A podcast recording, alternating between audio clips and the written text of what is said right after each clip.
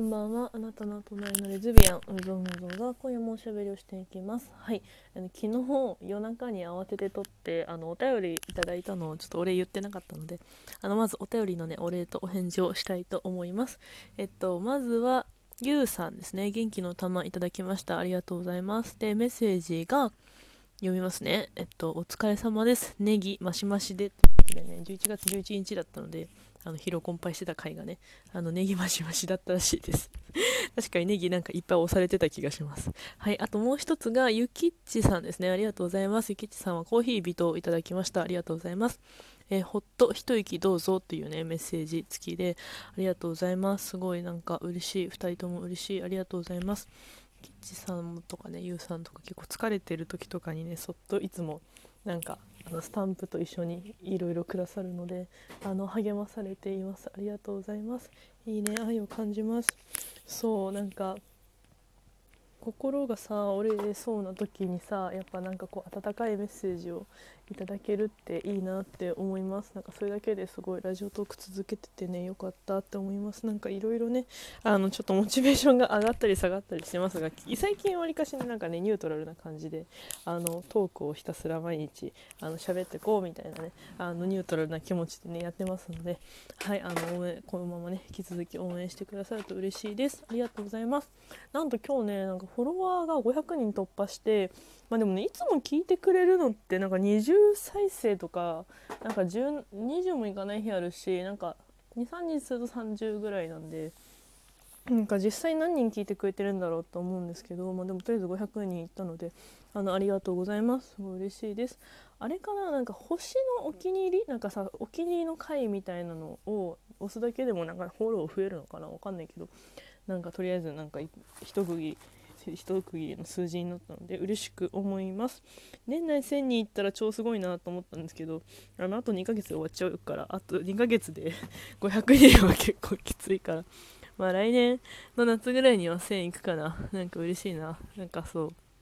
毎日アップしてよかったと思います。あの、マジでね、全部聞いてくれる人もね、でも今回少なかれいらっしゃるし、本当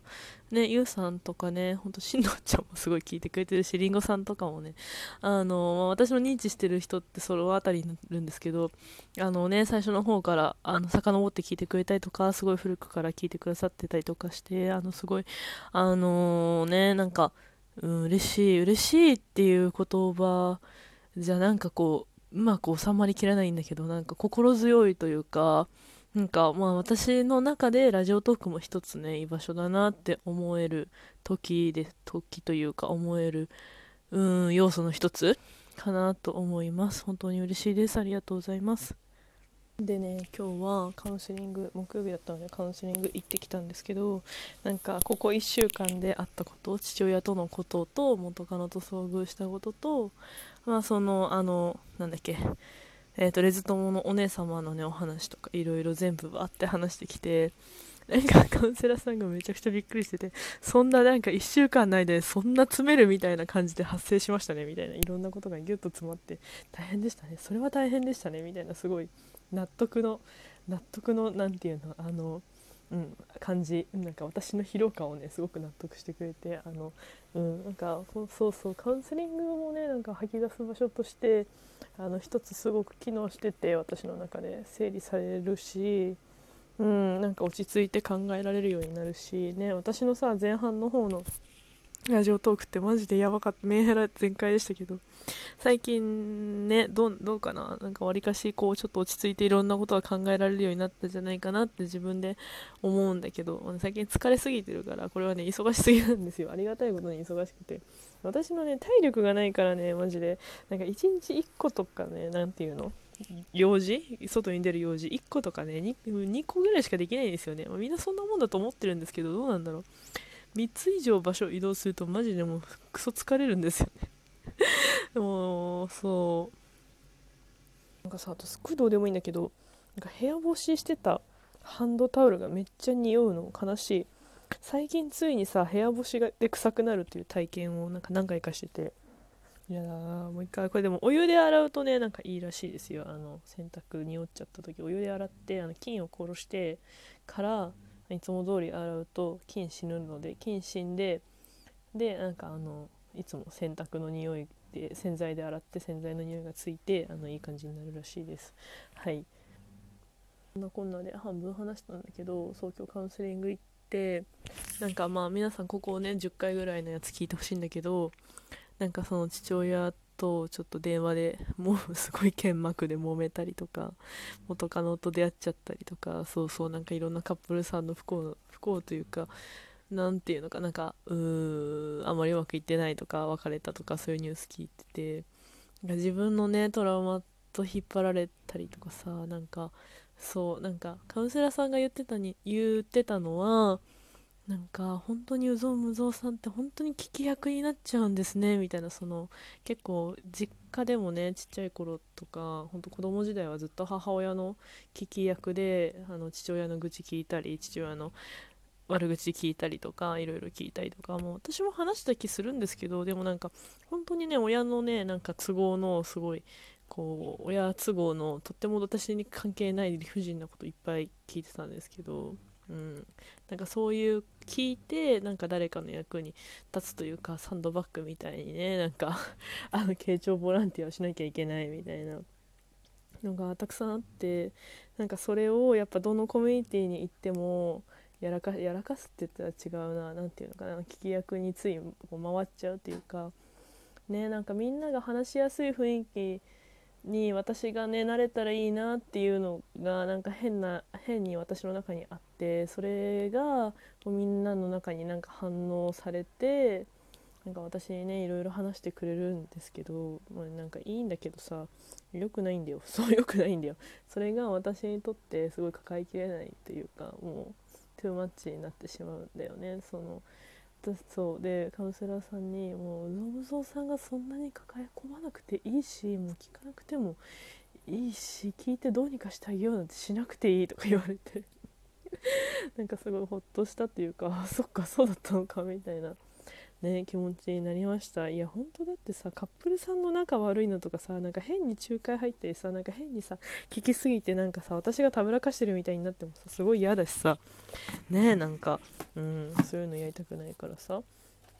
でもなんかこう困ってるのであればなんか聞いてあげたいなみたいに思うんだけどもう全員レズレズとさレズじゃないなっていうのそのねレズコミュニティの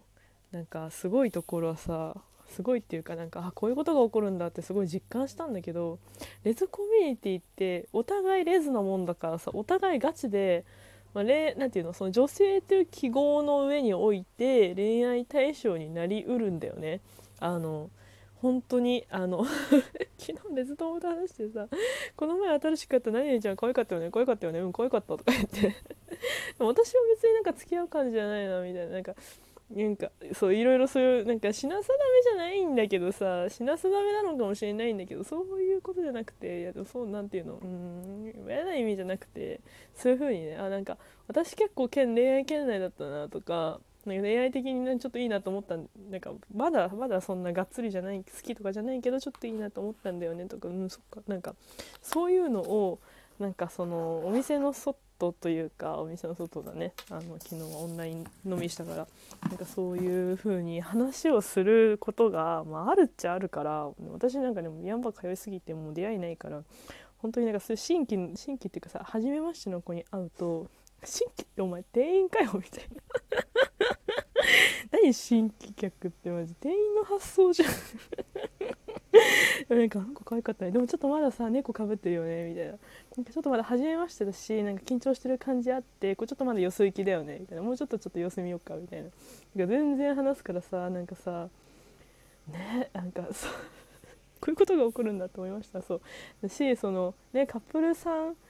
のさ同性女性同士のカップルさんの話を聞いてる私もレズだしあなたもレズだしその先のパ奥にいるパートナーさんもレズだしみたいな怖え怖えと思って。もうでも、ね、これね私がね恋愛脳なのがいけないんですよね。そうなんかほんとすぐなんかこうあのなんかねこの前なんかビアンバーで話しててなんか女性も特にらしいんだけどよく知らないんで詳しくちょっと出典ないから分かんないんだけど結構こうパッと見て恋愛的にありかなしかみたいなのを結構決めるタイプが多いらしいの。で何人か積み上げタイプ友達最初友達になってから後からどんどん好きになるタイプの人がいるらしくっていやもう私まさしく本当に最初で恋愛の県内にいるかいないかみたいなのを自分の中でね、まあ、好みか好みじゃないかなんだけど要するになんかさ、うん、なんかそういうのすぐ考えちゃうんだよねでそうちょっと恋愛的なさ要素がさちょっとでもあるとすぐ勘違いするからさ私自意識過剰なのよ。そう。ですしすぐそう恋愛の方に考えちゃうからいやもうこれ自分でも自意識過剰だしたなんか、うん、痛いよね。なんか行き過ぎると痛いなと思って気をつけようと思ってるんだけど、うん、でもさでもでも言ってだよ。でもさそのカップルさんのさ悩みを聞く私の構図めちゃくちゃあややるっていうのやばいよね。なんかその、うん、なんかさまあこれから仲良くなりうる感じのカップルさんの相談ならいいんだけどもう全然逆だからさなんかねその奥にいるパートナーさんから取ったらさ相方さんから取ったらもうたまったもんじゃないよね。ほんと絶対バレないようにしようと思いました。もうこうやってベロベロ喋ってる時点で危ないんだけども絶対見バレしたくない。絶対見バレしたくないと思う。一心なんだけど私だって吐き出す場所が欲しいし私別になんか全員ね聞き役になってさ誰かのために身を粉にしてさなんかしたくないししたくないというか何ていうの？ねほんと身を粉にする文字通り来ないなって疲労困憊しちゃうからさなんかそこまでする何ていうの？ね必要ないからね。変な話。カウンセラーさんもないって言ってたし。ね地具合悪くなるまで誰かの世話をするのはさ本末転倒だからさまず自分のことを大事にしてる。して自分の大丈夫な範囲であの周りの人をあの、ね、手助け手助けケアするっていうのがあの、まあ、ケアの本質だなと思うので。うん、何もかもね手と足取りやってあげることじゃないからねなんて思いました。はい皆さんもよく今日休んでください。おやすみな